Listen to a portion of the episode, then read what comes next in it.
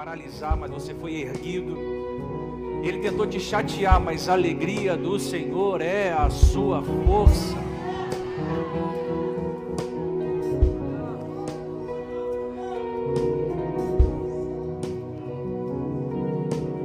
Nós somos como os montes de Sião, que não se abala, mas permanece para sempre. Seu irmão: Você pode até estar aflito, mas Deus é remédio para todas as suas feridas. Você crê? Glória a Jesus, graça e paz. Graça e paz, igreja. Tão bom retornar a casa. Estava com saudade de vocês, irmão. Mas fiquei mais feliz ainda em saber que a igreja continuou crescendo, né? Eugênio Peterson, que é um teólogo, disse que o pastor só é eficiente quando ele é desnecessário. E nesse tempo de férias eu vi que os líderes fizeram um papel maravilhoso aqui. Amém? Pega a sua Bíblia e abra comigo em Mateus capítulo 12. Eu tenho uma mensagem de Deus ao seu coração. Mateus capítulo 12, versículo 22. Mateus 12, versículo 22.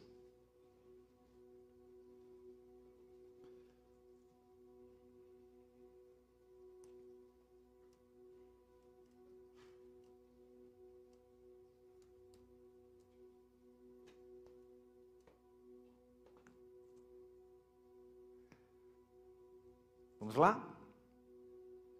Trouxeram-lhe então um endemoniado cego e mudo, e de tal modo o curou que o cego e mudo falava e via. Trouxeram-lhe então um endemoniado cego e mudo. O que, que ele era? De tal modo o tocou ou curou que o cego e mudo falava e via. Só até aqui. Amém? Senhor, fala conosco. Tua palavra está diante de nós. Ela é uma espada de dois gumes.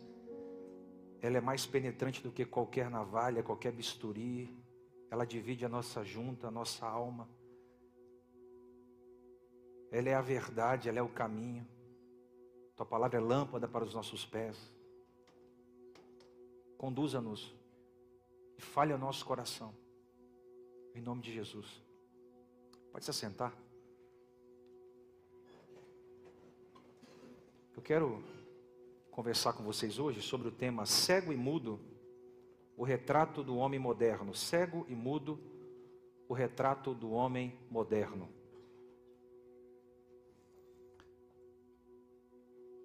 Certa feita, um filósofo chinês disse que o silêncio é um amigo que nunca trai. O silêncio é um amigo que nunca trai.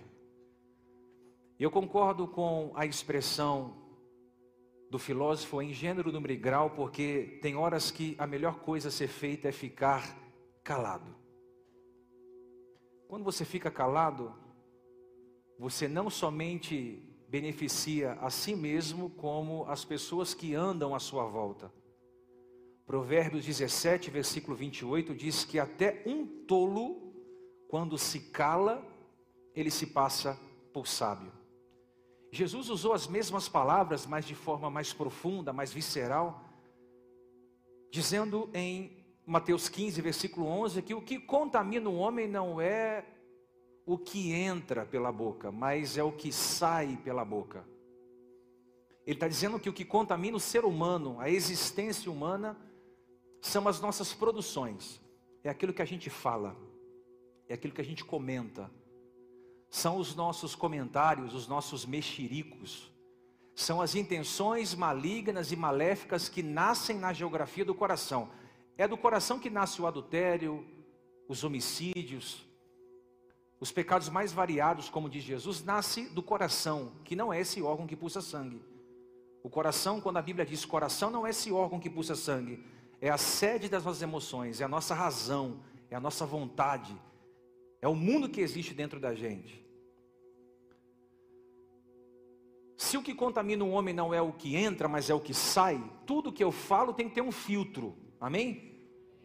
Uma vez um rapaz procurou Sócrates, o filósofo, e disse que queria lhe contar algo. Sócrates disse: Aquilo que você vai me contar já passou pelo teste das três peneiras? E Sócrates continua: A primeira peneira é a peneira da verdade. O que você vai me contar a respeito dos outros? É verdade ou é um boato? Ele diz de novo: existe a segunda peneira que é a peneira da bondade. O que você vai me contar é uma coisa boa? Vai ajudar a melhorar a vida de alguém, a edificar o caminho de alguém ou não? E a terceira peneira é a peneira da necessidade. Convém contar, resolverá alguma coisa você falar o que você quer falar? Se você me contar, se o que você vai me contar passar por essas três peneiras, me conte. Se não, enterre isso com você. Olha o tanto de sabedoria nessas palavras pequenas de Sócrates. Talvez ele entendia que vida e morte, como diz Provérbios 18, está no poder da língua. Olha o que a Bíblia diz: o que bem utiliza, come do seu fruto. Eu estou dando essa introdução para você, para você entender aonde eu quero chegar. Eu estou dizendo que vida e morte está no poder das palavras, que o silêncio é o melhor amigo do homem, e o que contamina o homem não é o que entra, mas é o que sai. Só que em contrapartida existe um silêncio que, quando prolongado, ele adoece a existência humana. E o que seria um silêncio prolongado? É aquele tipo de silêncio que a gente não diz ao outro o que deveria dizer, não expressa ao outro o que deveria expressar, e quando a gente percebe, a gente já está vivendo um estágio avançado de necrose existencial. O que, que é isso? É quando você vai guardando um monte de coisa dentro de você, você vai guardando um monte de palavras, e quando você percebe, você começa a ficar doente. Jacques Lacan, um, um dos pais da psicanálise, disse que doenças são palavras não ditas. Doenças são palavras não ditas. É mais ou menos assim: você vai reprimindo as emoções, você vai engolindo o sapo, você vai economizando palavras, quando de repente você explode. Era para você ter dito, não disse. Era para você ter falado, você não falou. Era para você ter argumentado, você não argumentou. Você foi engolindo um monte de coisa. E Jacques Lacan, profundo no que diz, diz: palavras não ditas geram doenças. E aí a gente está vendo uma série de pessoas que prolongaram o seu silêncio e estão doentes da alma. Quais são as doenças da alma hoje? As doenças psicossomáticas. Grande parte dos brasileiros hoje foram e são estão acometidos pela doença, doenças psicossomáticas. Por exemplo, enxaqueca, síndrome do intestino irritado, alergia, gastrite, impotência sexual, infertilidade, são muitas vezes palavras não ditas que gerou doença e a doença gerou problemas psicossomáticos. Agora você vai entender onde eu quero chegar. Esse texto, desse tamanho esse texto, o capítulo de número 12 é extenso, mas eu recortei uma perícope de um versículo só. Presta bastante atenção aqui. Olha como esse texto é profundo e tem tudo a ver que eu estou falando com palavras, língua, guardar palavras, não guardar. Observe o texto, capítulo 12, versículo 22. Olha o texto.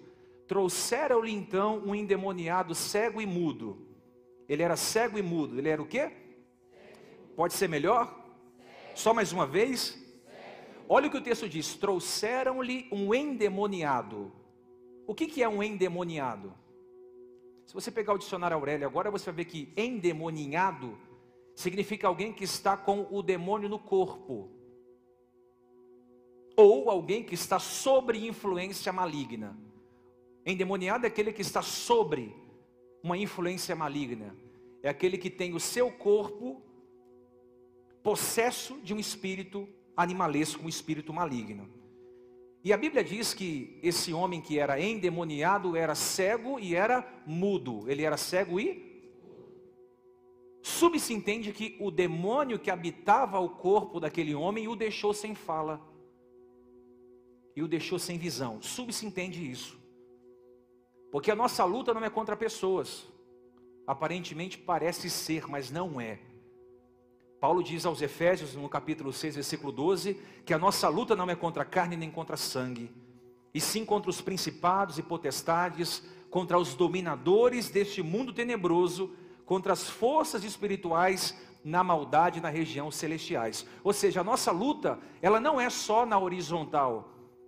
Embora a gente acha que é a nossa luta, na nossa luta na vida do crente, do cristão, do servo de Deus, a nossa luta é na vertical, é com principados, é com demônios, é com potestades, é com hostes malignas que operam para deformar o caráter do homem, para tentar sabotar a semelhança do Deus vivo.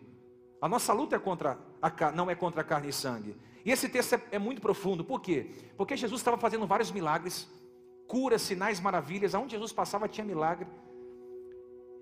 E pegaram esse homem e trouxeram-lhe até Jesus. Presta atenção agora. Quais são os primeiros sintomas de alguém que possa estar sendo atacado por Satanás no mundo espiritual? Qual é o primeiro sintoma de alguém que está sendo bombardeado pelo inimigo no mundo espiritual? Primeiro, ele perde completamente a direção espiritual. Observe o texto. Trouxeram-lhe um endemoniado. Se trouxeram-lhe é porque ele não tinha condições de ir até Jesus sozinho. Trouxeram-lhe. Quer dizer que ele não tinha condições de ir até o mestre sozinho. Alguém o levou até o mestre, porque ele estava endemoniado.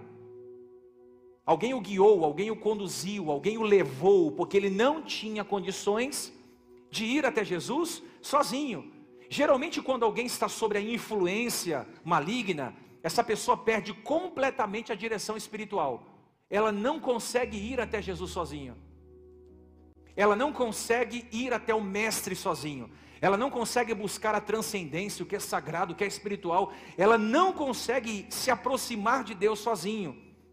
Ela não consegue permanecer em uma igreja, por exemplo. Ela não se firma em um ministério. Ela não se, ela não cria raízes espirituais. Ela não vai até Jesus sozinho. E se for até Jesus, ela vai porque trouxeram-lhe, ou seja, ela vai arrastado. Agora olha para mim aqui. Quanta gente não vem à igreja, mas vem arrastado pela mãe. Vem à igreja, mas vem arrastado pelo marido. Vem arrastado pela esposa. Vem arrastado pelo amigo. Até vem, mas vem porque trouxeram-lhe. Vem porque alguém o levou. Eu vou dizer algo aqui pastoral, porque essa mensagem é pastoral. Se você vem à igreja, vem com toda a força de vontade que você puder vir. Se você está aqui não querendo estar, se você veio só para agradar quem te convidou, se para você estar aqui é um sacrifício, é um dos sintomas que você já perdeu a direção espiritual. Você veio arrastado. Você veio puxado por alguém. Você conhece alguém que, que até vem, mas vem se é, arrastado? Talvez hoje você entenda o porquê que você tem evangelizado seus amigos, o porquê que você tem evangelizado seus familiares, o porquê que você tem evangelizado gente do seu trabalho, gente do seu convívio, mas essa pessoa não consegue se firmar na igreja de jeito nenhum. Por quê? Porque o, o diabo, Satanás, atua para que essa pessoa perca a direção espiritual. E sem direção ela não consegue sozinho. Quanta gente não começou conosco e parou? Na proposta de que eu sou espiritual, mas não existe espiritualidade sem igreja, não existe espiritualidade sem comunhão com os irmãos, não existe espiritualidade sem coinonia, sem o ferro afiando o ferro. Diz a Bíblia que o ferro afia o quê? O ferro, assim como o homem é afiado pelo convívio do outro homem. Você convive com as pessoas e você é fiado com aquilo. Esse texto é poderoso, porque trouxeram um endemoniado cego e, e, e mudo para Jesus. Então, primeiro sintoma de alguém que não consegue se firmar na igreja, não consegue se firmar com Cristo, ou se vem à igreja, vem arrastado, é porque perdeu a visão. Graças a Deus não tem ninguém aqui assim. Louvado seja o nome do Senhor Jesus. Mas talvez esse quadro seja o quadro de alguém que você conheça. talvez um familiar, um filho, talvez é a esposa, o marido, talvez é alguém que você está muito próximo. Trouxeram-lhe. Então, esse é o primeiro sintoma.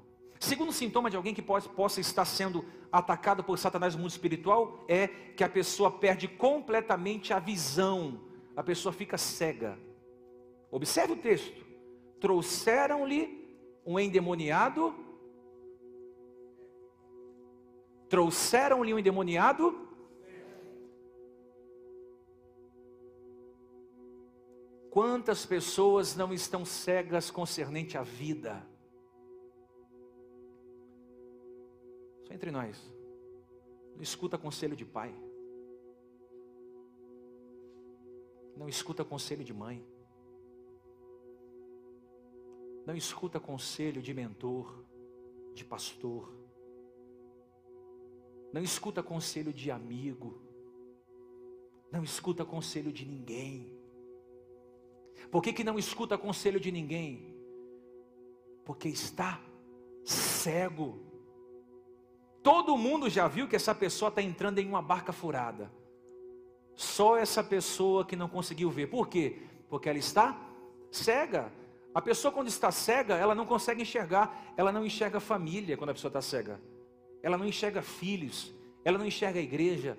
Ela não enxerga os pais ela não enxerga o casamento, ela não enxerga tudo aquilo que ela construiu, ela só consegue enxergar aquilo que ela quer, mas muitas vezes aquilo que você quer, o preço a ser pago é caríssimo. Toda cegueira existencial, a fonte é Satanás. Grave essa mensagem. A fonte de toda cegueira existencial é o diabo. Quando você vê alguém cego espiritual, quando você vê alguém sem discernimento, Alguém que não consegue dar um passo e permanecer no caminho que está traçando, essa pessoa já teve o entendimento bloqueado pelo inimigo. Diz a Bíblia que o diabo ele ele cega o entendimento dos homens incrédulos para que eles não vejam a glória que resplandece de Cristo. Você conhece a história de Sansão? Alguém conhece a história de Sansão aqui? Deixa eu ver. Três ou quatro? Quem conhece a história de Sansão?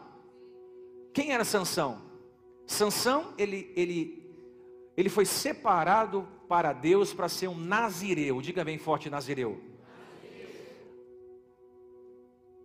O que era um nazireu? O nazireu era um homem separado para Deus com algumas restrições. Por exemplo, o nazireu não podia cortar o seu cabelo.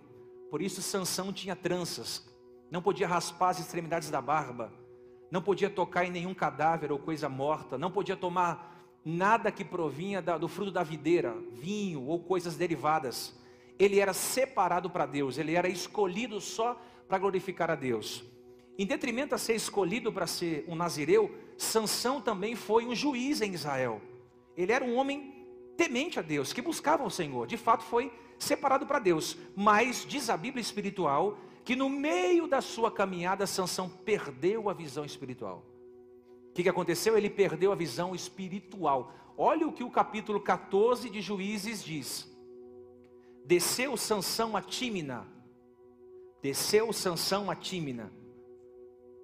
Desceu Sansão a Tímina. Quem perde a visão espiritual, o caminho não é subida, é descida.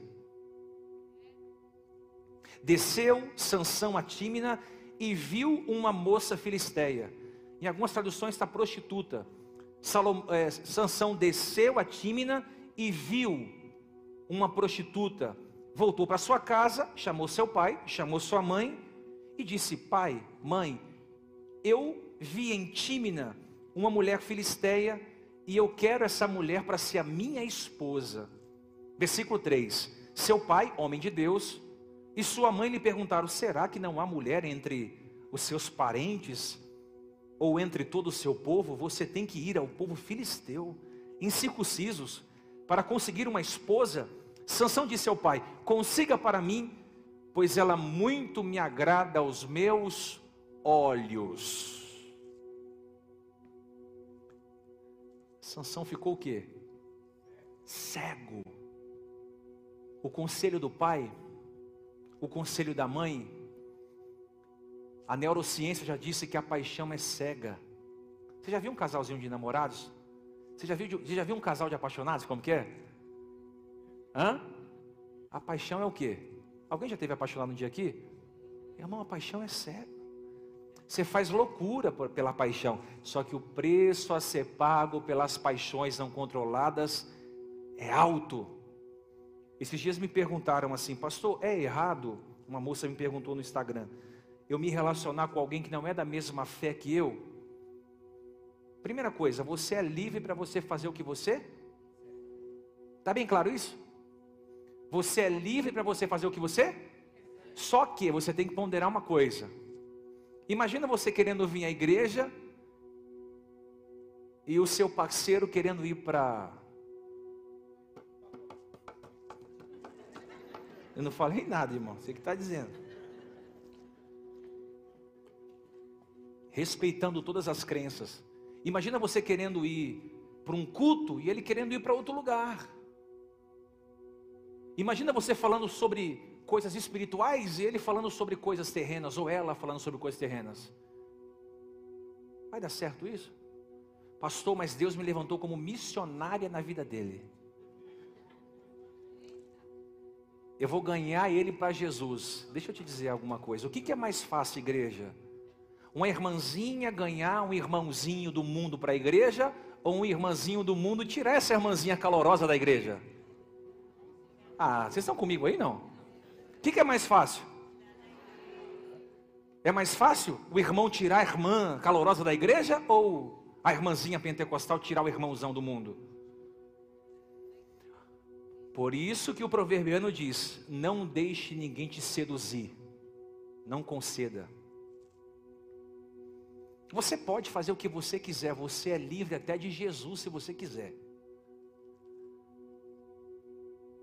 Quando a Bíblia diz que conhecereis a verdade e ela vos libertará, ele está dizendo até isso. Você é livre até de mim se você quiser.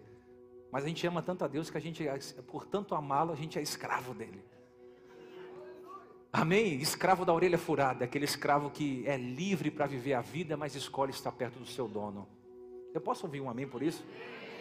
Sansão casou-se com quem nunca deveria casar, consequência disso foi que no final da vida dele, ele terminou cego. Os filisteus furaram seus dois olhos ele perdeu a visão completamente. Eu posso dar um conselho de pastor aqui hoje? Se você for tomar uma decisão, seja ela qual for, certifique-se que você não está cego.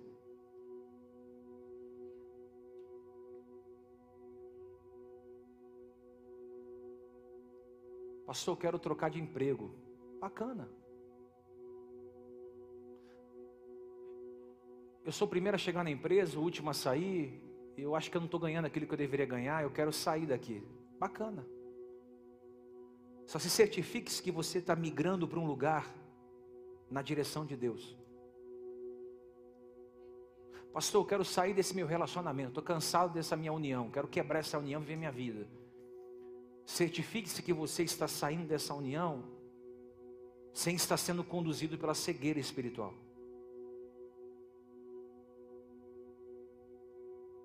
vai tomar uma decisão, certifique-se que você não está cego.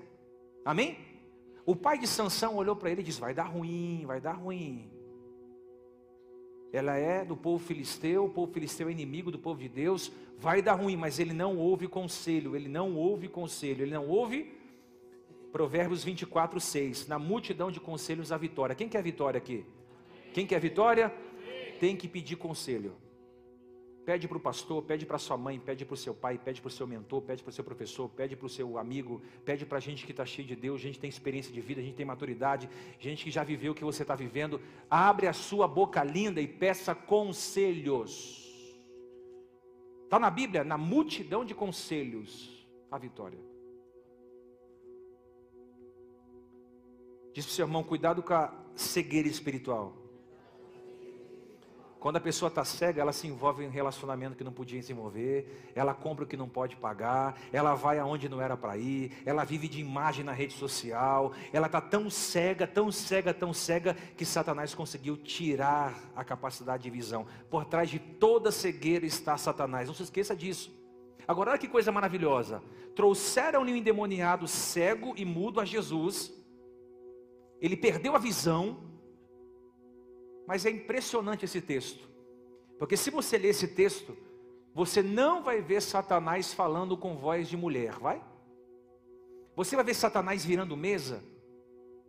Você vai ver esse endemoniado esbravejando, quebrando tudo, jogando cadeira para cima, que nem um Hulk? Não. Eu fiquei até pensando, esse demônio é, é bonzinho, né, irmão? Porque trouxeram-lhe um endemoniado, ele está ali, tranquilinho, até Jesus. A gente tem uma visão que culto bom é culto que o demônio manifesta. A gente tem uma, uma, uma ideia ainda meio cauterizada do neopentecostalismo que culto bom é o pastor que faz podcast com o demônio. Já viu o pastor fazendo podcast com o demônio? Veio da onde? Alguém já viu esse negócio aí? Não. Veio da onde? Qual é o teu nome? Quem mandou você? Quanto tempo você está aí? Pagaram quanto você está aí? O que você quer fazer? Irmão, é meia hora de entrevista. A gente tem ainda essa cultura pré-enraizada que culto bom é culto que o demônio se manifesta. Mas deixa eu dizer para você, tem muito demônio que não vai falar com voz de mulher, nem com homem, não vai jogar cadeira para cima, não vai esbravejar, ele vai ficar lúcido. Diz a Bíblia que Satanás entrou em Judas e ele beijou Jesus, endemoniado.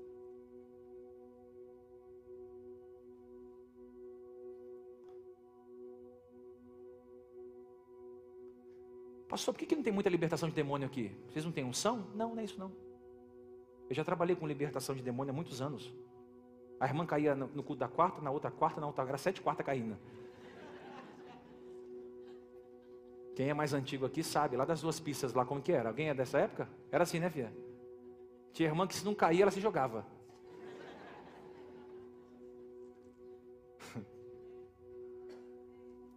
Até que um dia Deus falou para mim, filho, Pregue a verdade, pregue a palavra e elas vão ser libertas aqui. Se um dia manifestar algum demônio aqui, que já aconteceu, os obreiros vão levar esse obreiro para uma sala aqui atrás e vai expulsar lá, porque o diabo gosta de teatro, ele é artista. Ele fez artes cênicas, ele gosta de chamar atenção. Mas aqui o centro é Jesus Cristo de Nazaré. O culto aqui é voltado para a pessoa do Espírito Santo, para a pessoa de Deus e para a pessoa do Cristo. Amém? Essa igreja é cristocêntrica, glória e louvor é dado ao Senhor Jesus. Você pode dizer amém por isso? Conhecereis a verdade, e a verdade vos libertará. Se o Filho vos libertar, verdadeiramente sereis livres. A maior libertação está aqui nessa cabecinha linda que você tem. Quando você é liberto aqui, você não está preso à religiosidade. Você não está preso ao farisaísmo, você não está preso a dogma, você não está preso a nada, você está livre. Livre você consegue desfrutar de liberdade sem fazer da liberdade uma maldição para a sua vida. Sansão ficou cego. Quanta gente não, não é cego emocionalmente? Eu chamo de dedo podre.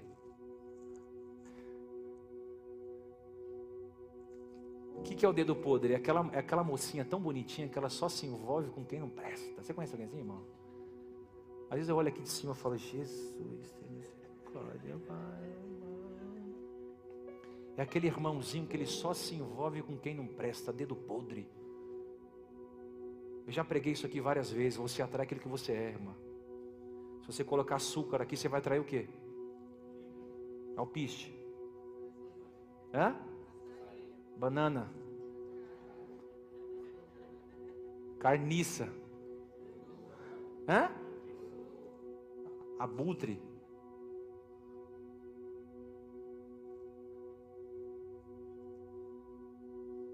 Pastor, não sei porque que eu só atraio coisa ruim.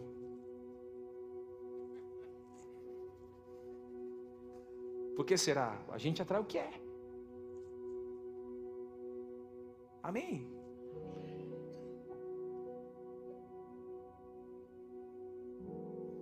Sansão foi preso. Teve seus olhos furados. Porque não ouviu o conselho do pai. Paulo diz isso à igreja em Corinto, capítulo 15, versículo 33. Não se deixe enganar, as más companhias corrompem os bons costumes. Às vezes você gasta 10 anos ensinando bons costumes ao seu filho, no primeiro ano de faculdade ele perde todos os bons costumes que ele aprendeu com o pai, é ou não é? Primeiro ano, Porque o que é um costume? Um costume é aquilo que você vai incutindo na cultura, na mente, e aquilo se torna um hábito. Por exemplo, o costume do paulista é comer feijoada quarta-feira. É um costume, é não é? Sim ou não?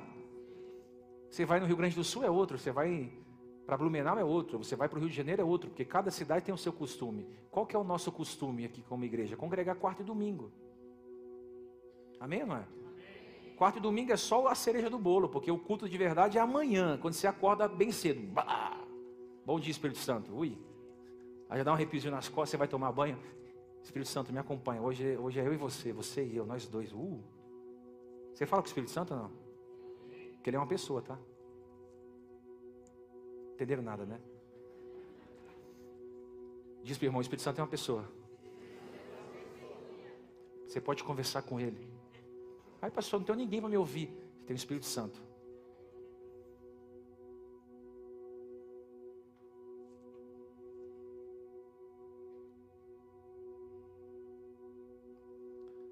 Trouxeram um endemoniado, ele era cego, diz o texto que ele era cego, ele era o quê? Olha que coisa poderosa, irmão. Mateus 6, 22. São os olhos a lâmpada do corpo. Se os teus olhos forem bons, todo o seu corpo será luminoso. Se porém os teus olhos forem maus, todo o seu corpo estará em trevas. Você quer conhecer alguém? Olha bem nos olhos dela. Os olhos vai revelar se essa pessoa está cansada, está doente. Eu nunca entendi porque os médicos, quando vão examinar a gente, abrem o olho, aí ele pega assim, é. Já viu não? É porque através do olho você sabe, você consegue ver a alma da pessoa. Os olhos não mentem. Quer conhecer alguém? Olha no olho. Os olhos vão denunciar se essa pessoa está na luz ou nas trevas. Tem gente que não consegue nem olhar para você. Que nem o diabo fugindo da cruz. Por quê? Porque a Bíblia diz: se os teus olhos forem bons, todo o teu corpo estará em luz. Eu senti o Espírito Santo aqui. Se você tiver olhos bons, a tua vida vai estar iluminada. E a palavra, se os teus olhos forem bons, no original quer dizer, se o teu olho for um só. O que, que significa isso? Se o teu olho for um só, ou seja, focado nas coisas de Deus, centrado nas coisas de Deus, determinado para glorificar o nome de Deus, todo o seu corpo será bom, todo o seu corpo emanará, emanará luz, você vai chegar em alguns lugares e vai, vai, vai exalar de você luz, brilho. Você não vai fazer força para entrar em lugar nenhum. Você não vai fazer força para a porta se abrir, para o dinheiro te encontrar, para as conexões aparecerem. Você vai chegar em lugares e o seu corpo vai emanar luz. Você vai exalar a luz de Cristo, o brilho de Cristo, o perfume de Cristo, mas você precisa centralizar os seus olhos em uma só coisa prossigo para o alvo, olhando para o céu, como diz Paulo aos Colossenses, olhando para as coisas do alto, focado nas coisas de Deus, sem se tornar um fanático, alguém que excluiu os amigos, alguém que excluiu a família. Agora eu sou crente, pastor. Eu me lembro quando eu me converti, eu não ia mais em festa de família, porque eu fiquei assim, ó, como muita gente ainda vive assim. Aí eu fiquei pensando, como é que eu vou ganhar minha, a minha tia para Jesus? Como é que eu vou tocar o coração daquele meu tio se eu não estou no meio deles? Como é que eu vou tocar o coração daquele meu amigo que sempre foi meu amigo se eu não estou no meio deles? Aí você começa a entender o significado de ser sal no mundo. Jesus chamou você para ser sal. É estar no meio deles dando sabor. É estar no meio deles mostrando que você é diferente, que você pensa diferente que você é tão humano quanto eles, que você tem pecado tanto quanto eles, mas que você foi salvo pela graça. Que a graça te alcançou, te resgatou, te transportou do império das trevas para o reino do seu filho. Irmãos, é maravilhoso você ver um crente lúcido, crente cheio de luz, que não anda em trevas, ele está focado nas coisas de Deus, ele não perdeu a visão espiritual. A minha oração nessa noite é que Deus abra os seus olhos, para que não seja tarde, para que seja o presente agora, que Deus abra a sua visão espiritual. Eu quero acreditar nessa palavra nessa noite e liberar sobre a sua vida. Que Deus abra os seus olhos espirituais nessa noite. para você ver o que você não está conseguindo enxergar, para você contemplar aquilo que você não consegue contemplar. O diabo não vai tirar sua visão. Satanás não vai tirar sua visão. Satanás não vai roubar a capacidade de você enxergar aquilo que tem valor, mas não tem preço. Chacoalha seu irmão, diz assim para ele: Você vai ver o que você não via antes, vai enxergar aquilo que você não enxergava. Ei, você anda por fé, você não anda por vista. Você anda por fé, você não anda por vista. Tem gente que tinha tantos sonhos, mas o diabo cegou a visão, não, não sonha mais, não consegue mais dar um passo, está cego. Ele era apaixonado pela família dele, agora ele, ele não tem mais olhos para a família, ele só tem olhos para os amigos. Ela amava o marido dela, mas ela não consegue mais amá-lo, ela só tem olhos para outras coisas a não ser ele. Ela, ela fazia tantas coisas para Deus e com carinho, com devoção, mas ela ficou sem visão. O versículo mais triste da Bíblia é quando a Bíblia diz que o Espírito de Deus se retirou de Sansão. Quando a gente fica cego, o Espírito Santo vai embora.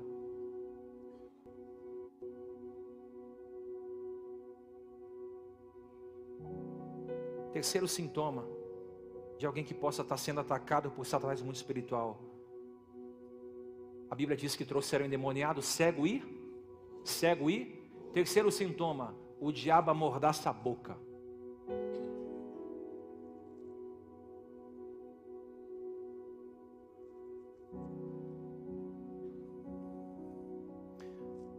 O diabo é especialista em amordaçar a boca profética. Tem gente que não consegue mais dialogar, sem brigar, sem esbravejar. Você sabia que tem pai que não fala com filho? Você sabia que tem amigo que não fala com amigo? Você sabia que tem nora que não fala com sogra? Irmão, não dá para ficar sem falar com a sogra, né, irmão? Você casou com o pacote, filho. Ai, pastor, a minha sogra é uma... Não dá para ficar sem falar com a sogra. Quem está solteiro aqui, levanta a sua mão. Fica com a mão bem erguidinha assim, dá um tchau assim para mim. Eu vou te ensinar, ganha a sogra primeiro, bobão. Viu, Damião?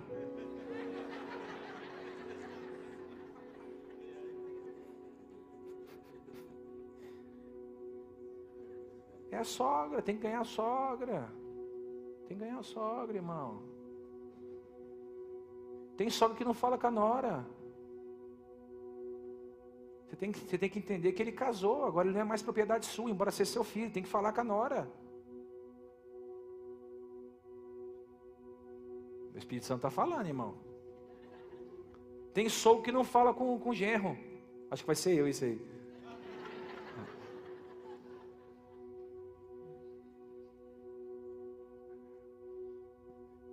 Tem irmão que não fala com o irmão. O diabo é especialista em amordaçar a boca.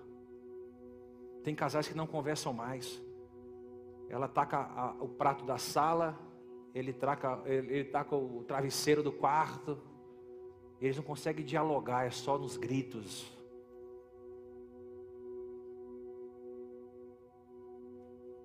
O pai não sabe chamar o filho para conversar, ele não consegue conversar. O diabo amordaça. Quem está entendendo? Geralmente atrelamos a imagem de quem fala demais a um demônio. Quando você vê alguém que fala demais, você fala, isso, a pessoa está demoniada. É ou não é? Mas às vezes a pessoa que fala de menos também está.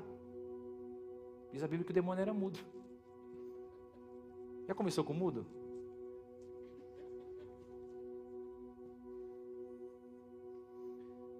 E é ruim você estar tá casado com um homem mudo, irmão.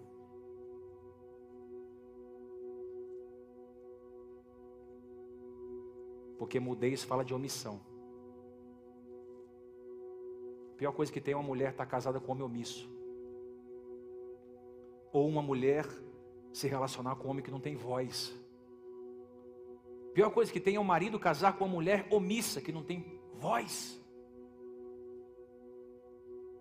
Falta de comunicação é aquilo que o diabo quer. O diabo quer jogar você contra o seu pai. Ele quer jogar você contra o seu pastor.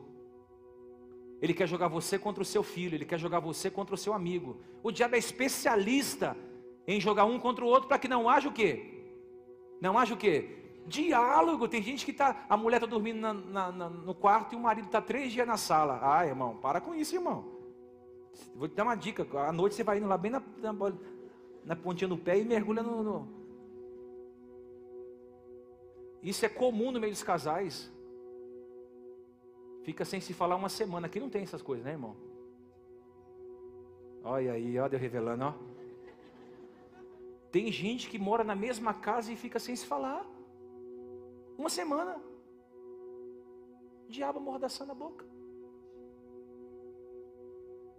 Só que diz a Bíblia que quando trouxeram aquele homem endemoniado até Jesus, o mestre, o mestre, o mestre, que não quer saber as suas doenças físicas, as suas doenças emocionais, ele não está nem aí para o que você viveu lá. Se você vem até a Ele, se você se prostra diante dele, se você é conduzido até Ele, Ele é poderoso para tocar a sua vida, para curar a sua vida, para transformar a sua vida, para modificar a sua vida, para restaurar a sua vida. O Mestre estava ali, diante daquele homem cego e mudo, cego e mudo. Deixa eu dizer algo aqui, eu vou terminando. O silêncio tem sepultado muitas pessoas em vida. Salmos 32, versículo 3. Olha Davi dizendo: Enquanto eu guardei silêncio, envelheceram os meus ossos pelo meu bramido em todo dia. A exumação é quando você abre o caixão para recolher os ossos. Você sabe que a parte mais forte do seu corpo é o, é o esqueleto. Davi está dizendo: Meus ossos envelheceram dentro de mim, porque eu guardei silêncio. Eu posso te dar um conselho aqui? Se você não consegue conversar comigo, com seus pastores, com um amigo, com seu pai, com a sua mãe, com seu marido, com a sua esposa, faz um favor para mim de coração, procura um terapeuta. Entendeu nada, né? Me pergunta o que é terapia. É você sentar em um divã e colocar para fora tudo aquilo que você precisa falar. Eu fico impressionado como as pessoas acham que não precisam de ajuda emocional. Se você quebra seu braço, você vai aonde? Ortopedista. Se você for num cirurgião, se você for num oftalmologista, você vai dizer, não é minha área, eu só trabalho com olhos. Se você tem problema no coração, você vai aonde?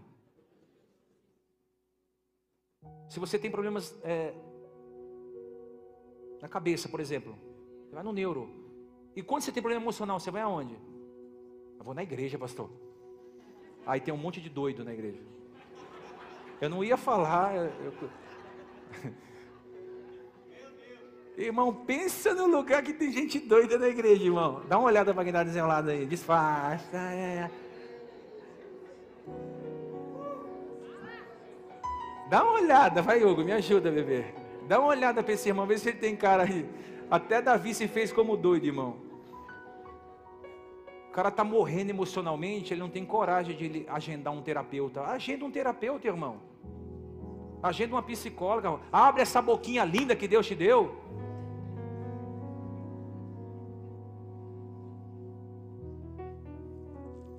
Nós, pastores, trabalhamos o lado espiritual. E Deus levantou profissionais cheios de esperança, cheios de capacidade, cheios de entendimento, psicólogos, psicanalistas, psiquiatras que muitas vezes são instrumento de Deus para tocar em coisas que nós não conseguimos tocar.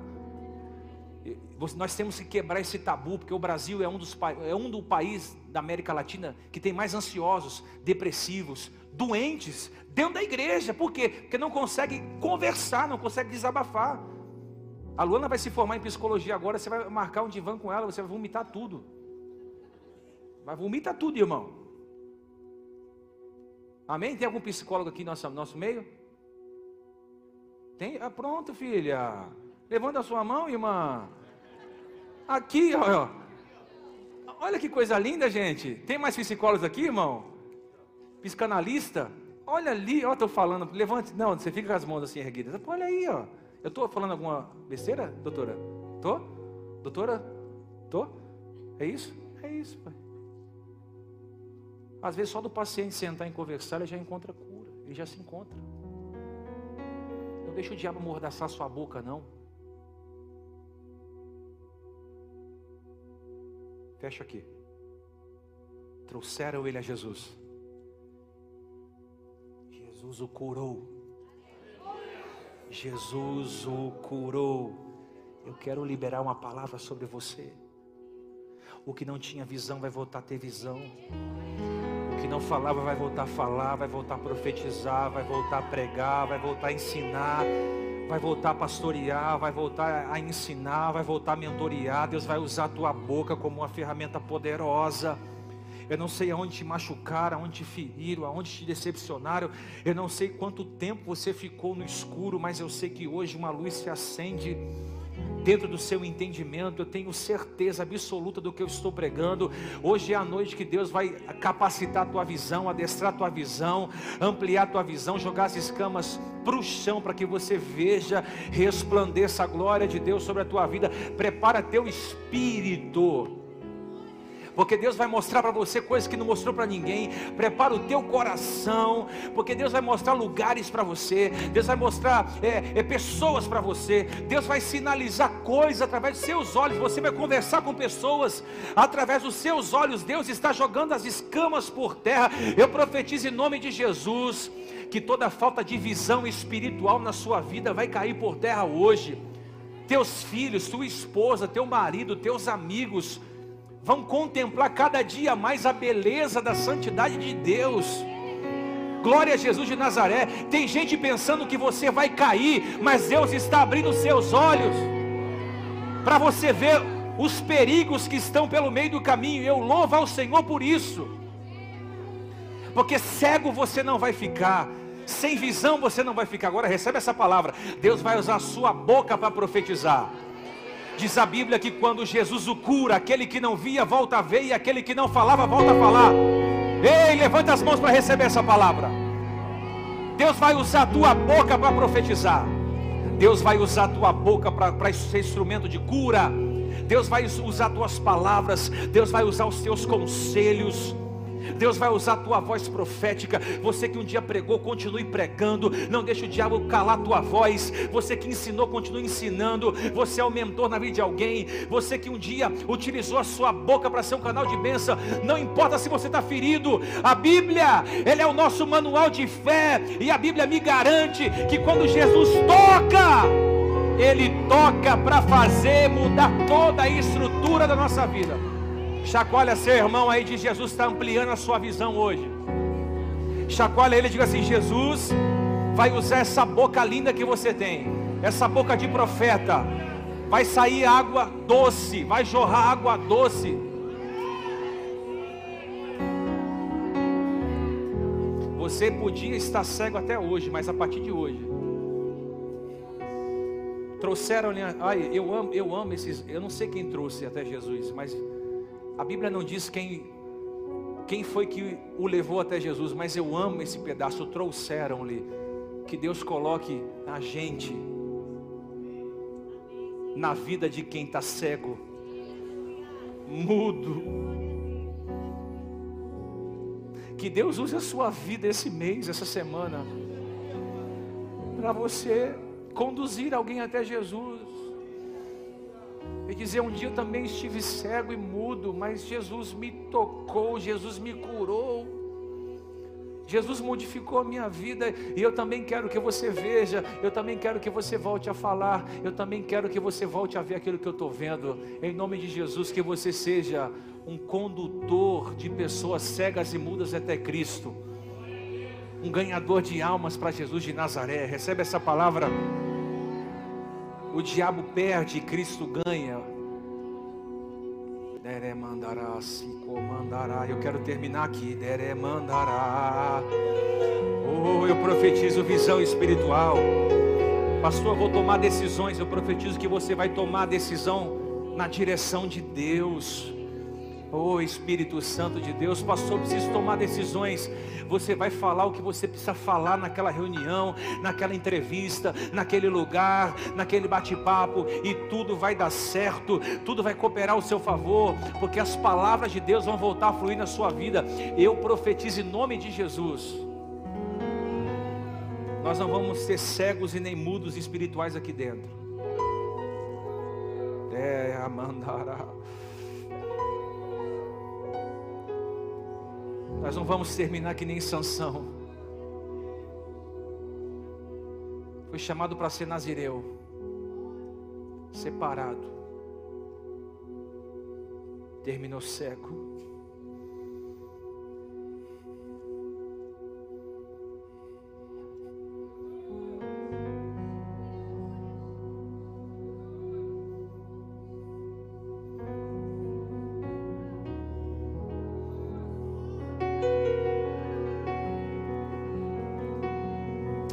Espírito Santo.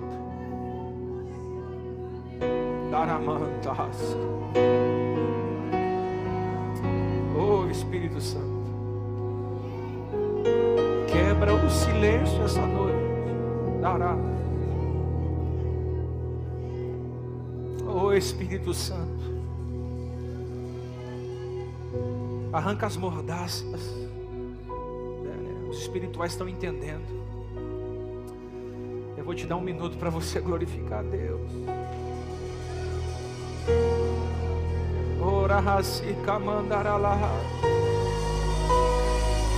Há quanto tempo você não fala em línguas? Diabo amordaçou, amordaçou a sua boca, fala em línguas. Edifique o seu espírito como espírito de Deus. Receba dom de línguas. Receba o dom de ciência na palavra, de conhecimento. Ei, ei, ei, ei, ei, volte a bendizer o nome do Senhor. Volte a adorar o nome do Senhor. Volte, volte, volte, volte, volte, volte. Ora, mandará, subir, andará-se. Eu não quero ser conduzido até Jesus, eu quero conduzir até Jesus. Eu fui chamado para conduzir, eu não fui chamado para ser conduzido. Eu fui chamado para guiar, eu não fui chamado para ser guiado. Eu fui chamado para levar, não fui chamado para ser. Ah! Ei!